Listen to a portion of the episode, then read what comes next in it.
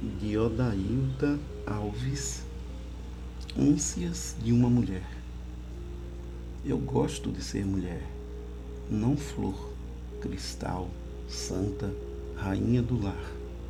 Quero ser mulher, Dandara, Joana Dark, Pagu, Chica da Silva, Luísa Marim, Clarice, Betânia, Benguela, Carolina de Jesus, Virgínia, Bevoan, dividir a maçã com Eva e me orgulhar de pecar, pecar e pecar. Fugir desse tédio vagabundo. Recuso-me ter vindo de costelas, mas ninguém vem ao mundo sem mim. Meu barro foi modelado por mãos femininas. Não tenho medo do inferno, pois faço da minha liberdade o paraíso. Minha deusa não me vende culpas e acorda-me com um sorriso. Quero ter o peso que meu coração sustenta, conhecer o mapa do meu mundo que me leva a prazeres legítimos, nada de proibido, tampouco fingimento, abraçar orgasmos múltiplos, ouvir os meus gemidos, entregar-me a delícias, luxúrias, tormentos.